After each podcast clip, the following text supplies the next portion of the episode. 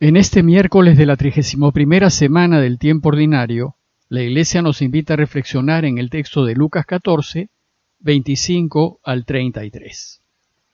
Pero hoy, 4 de noviembre, la Iglesia también recuerda a San Carlos Borromeo. Carlos nació en 1538 y le tocó vivir en una época crucial para la Iglesia, pues durante su vida se concretó la ruptura de las iglesias protestantes y se consolidó la Reforma Católica. Carlos nació en el seno de una familia de clase alta y muy bien relacionada. Su madre era de los Medici, una de las más importantes e influyentes familias florentinas de la época. Estudió Derecho y destacó por su gran inteligencia.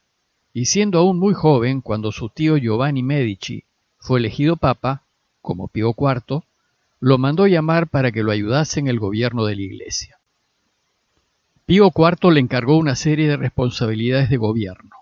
A los 22 años lo hizo cardenal y un año después lo nombró secretario de Estado. A los 25 años fue ordenado sacerdote y luego obispo, pero después de su ordenación su vida cambió radicalmente hacia un seguimiento más auténtico de Jesús. Colaboró en la última sesión del Concilio de Trento que selló la reforma de la Iglesia y su aporte al éxito de la reforma fue notable. Al terminar el concilio fue hecho arzobispo de Milán. Se dedicó plenamente a sus fieles y a poner en práctica los decretos del concilio. Fue especialmente reconocido por su entrega al pueblo de Milán durante la peste que azotó la ciudad en 1576 y que duró dos años. A su muerte, en 1584, el pueblo lo reconoció santo y fue canonizado en 1610. Bueno, ahora retomemos la lectura continuada de Lucas y les leo el texto citado. En aquel tiempo mucha gente acompañaba a Jesús. Él se volvió y les dijo, Si alguno se viene conmigo y no pospone a su padre y a su madre y a su mujer y a sus hijos, y a sus hermanos y a sus hermanas, e incluso a sí mismo, no puede ser discípulo mío. Quien no lleve su cruz detrás de mí, no puede ser discípulo mío. Así, ¿Quién de ustedes que quiere construir una torre no se sienta primero a calcular los gastos, a ver si tiene para terminarla? No sea que si echa los cimientos y no puede terminarla, se pongan a burlarse de él los que lo miran diciendo, este hombre empezó a construir y no ha sido capaz de terminar.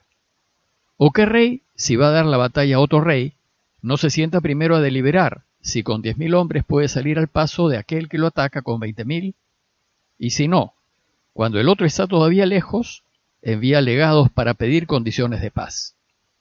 Lo mismo ustedes. El que no renuncia a todos sus bienes no puede ser discípulo mío. Vimos ayer que si bien todos estamos invitados a seguir a Jesús para participar después en el banquete del reino, hacerlo no es tan fácil. El relato de hoy toca el corazón del seguimiento, el núcleo del mensaje de Jesús pues nos presenta las dos condiciones básicas para seguirlo. El texto tiene tres partes. Primero, la condición de dejarlo todo. Segundo, la condición de cargar su cruz. Y tercero, la necesidad de pensarlo muy bien antes de decidirnos a seguirlo. El texto empieza diciéndonos que mucha gente acompañaba a Jesús. Lo primero que el Evangelio nos enseña es que lo que Jesús va a decir a continuación está dirigido a todos que las exigencias de las que no va a hablar no están reservadas solo a sacerdotes, religiosos o religiosas, como se suele creer. Esta enseñanza es una enseñanza para todos, absolutamente todos, casados y solteros, ricos y pobres, jóvenes y adultos, pues todos estamos invitados a considerar lo que implica seguirlo y a tomar una decisión. Veamos la primera condición. Dice el texto que Jesús se volvió hacia la muchedumbre que lo seguía y les dijo, Si alguno se viene conmigo y no pospone a su padre y a su madre y a su mujer y a sus hijos y a sus hermanos y a sus hermanas e incluso a sí mismo, no puede ser discípulo mío. La primera condición para seguirlo es posponer a quienes más queremos, padres, mujer, hijos, hermanos y hasta uno mismo. La palabra griega misei significa aborrecer, odiar. Pero es así porque la mentalidad semítica admite solo dos extremos, amor u odio, luz o tinieblas. No hay términos medios. La intención del texto es dejar en claro que el discipulado exige una entrega total, y por eso parece mejor traducir misei por posponer. Bueno, se trata de una exigencia que parece muy fuerte y que es necesario explicar. Posponer no significa dejar de amar a los seres queridos. Al contrario, si nos ponemos a caminar con Jesús, el amor hacia ellos se volverá más profundo y más intenso. Lo que significa posponer es que nuestra primera prioridad deberá ser siempre Dios y lo de Dios, y todo lo demás debe ir después. Y por tanto, cuando vayamos a elegir, elijamos a Dios por delante, y con preferencia sobre nuestros padres, mujer, hijos, hermanos, y hasta sobre uno mismo. Esto quiere decir que debemos darle la razón a quien tiene la verdad, porque Dios es verdad. Si mi familia más cercana y mis amigos más queridos no están en la verdad, no se la puedo dar. La verdad, es decir, Dios, debe estar siempre primero. Nuestros seres queridos vienen después. Evidentemente, si la verdad la tienen nuestros familiares, entonces hay que darles la razón. Pero si no, no los podemos apoyar. Asimismo, cuando vayamos a elegir, hay que ponernos siempre del lado de lo que es justo, aunque hacerlo no beneficia a quienes queremos, pues Dios es justicia, y hay que preferirlo a Él por encima de quienes queremos, incluso por encima de uno mismo. Hay que estar del lado de lo justo siempre, aunque lo justo favorezca a mi enemigo y perjudique a mis seres queridos. De la misma manera, Jesús nos enseña que hay que defender siempre la salud y la vida, y una vida digna, aunque hacerlo signifique posponer a los nuestros. Si somos capaces de hacer esto, entonces podemos seguirlo y caminar con Él. Pero si no estamos dispuestos a hacerlo, no podemos ser discípulos suyos. Veamos la segunda condición. Dice el texto, quien no lleve su cruz detrás de mí, no puede ser discípulo mío. La segunda condición para seguirlo es estar dispuestos a cargar su cruz. Esta segunda condición es una consecuencia directa de la primera. Cuando nosotros estamos dispuestos a posponer hasta lo que más queremos, con tal de elegir lo correcto, lo justo, lo verdadero, lo más probable es que muchos que nos consideran familia y amigos se disgusten porque no nos ponemos de su lado. Ellos esperan que por tener lazos de sangre o mucha amistad les daremos la razón incondicionalmente. Y cuando esto no sucede, porque elegimos a Dios, entonces se molestan con nosotros y reaccionan hasta con insultos, marginaciones y desprecios. Y si no son cercanos a nosotros, la reacción contra uno es peor aún. Bueno, pues estos signos de rechazo por elegir a Dios y lo de Dios es lo que se llama la cruz. Cruz es toda consecuencia negativa que nos sobreviene por ponernos del lado de Dios.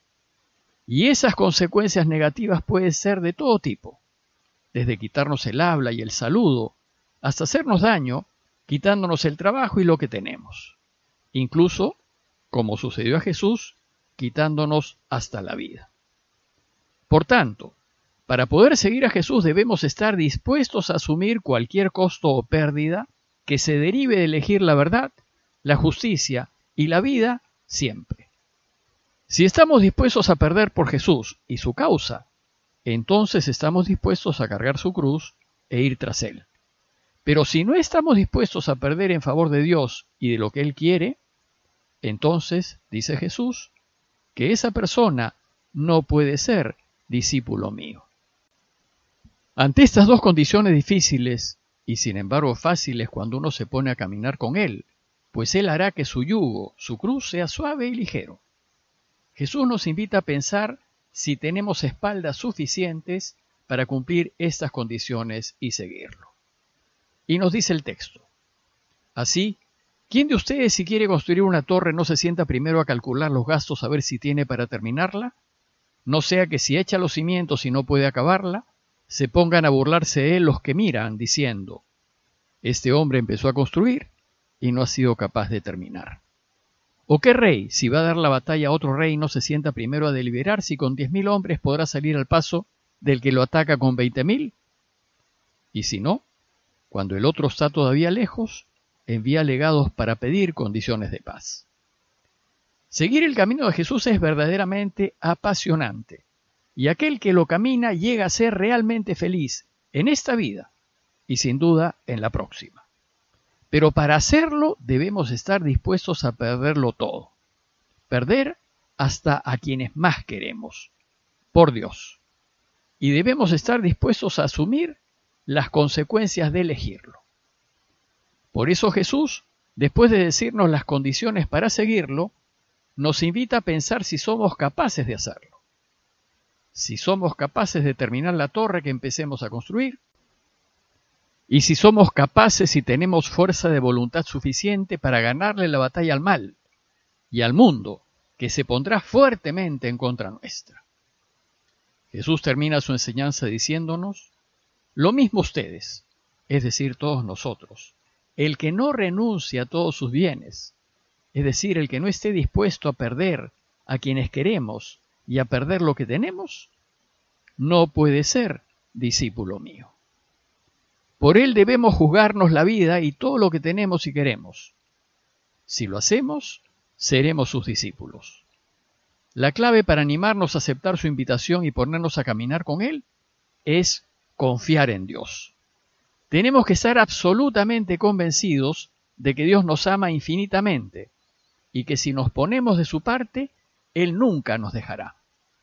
Más aún, debemos confiar en que Él hará que nos unamos más a quienes queremos y que Él cargará el peso de la cruz que nos pueda tocar llevar por elegirlo.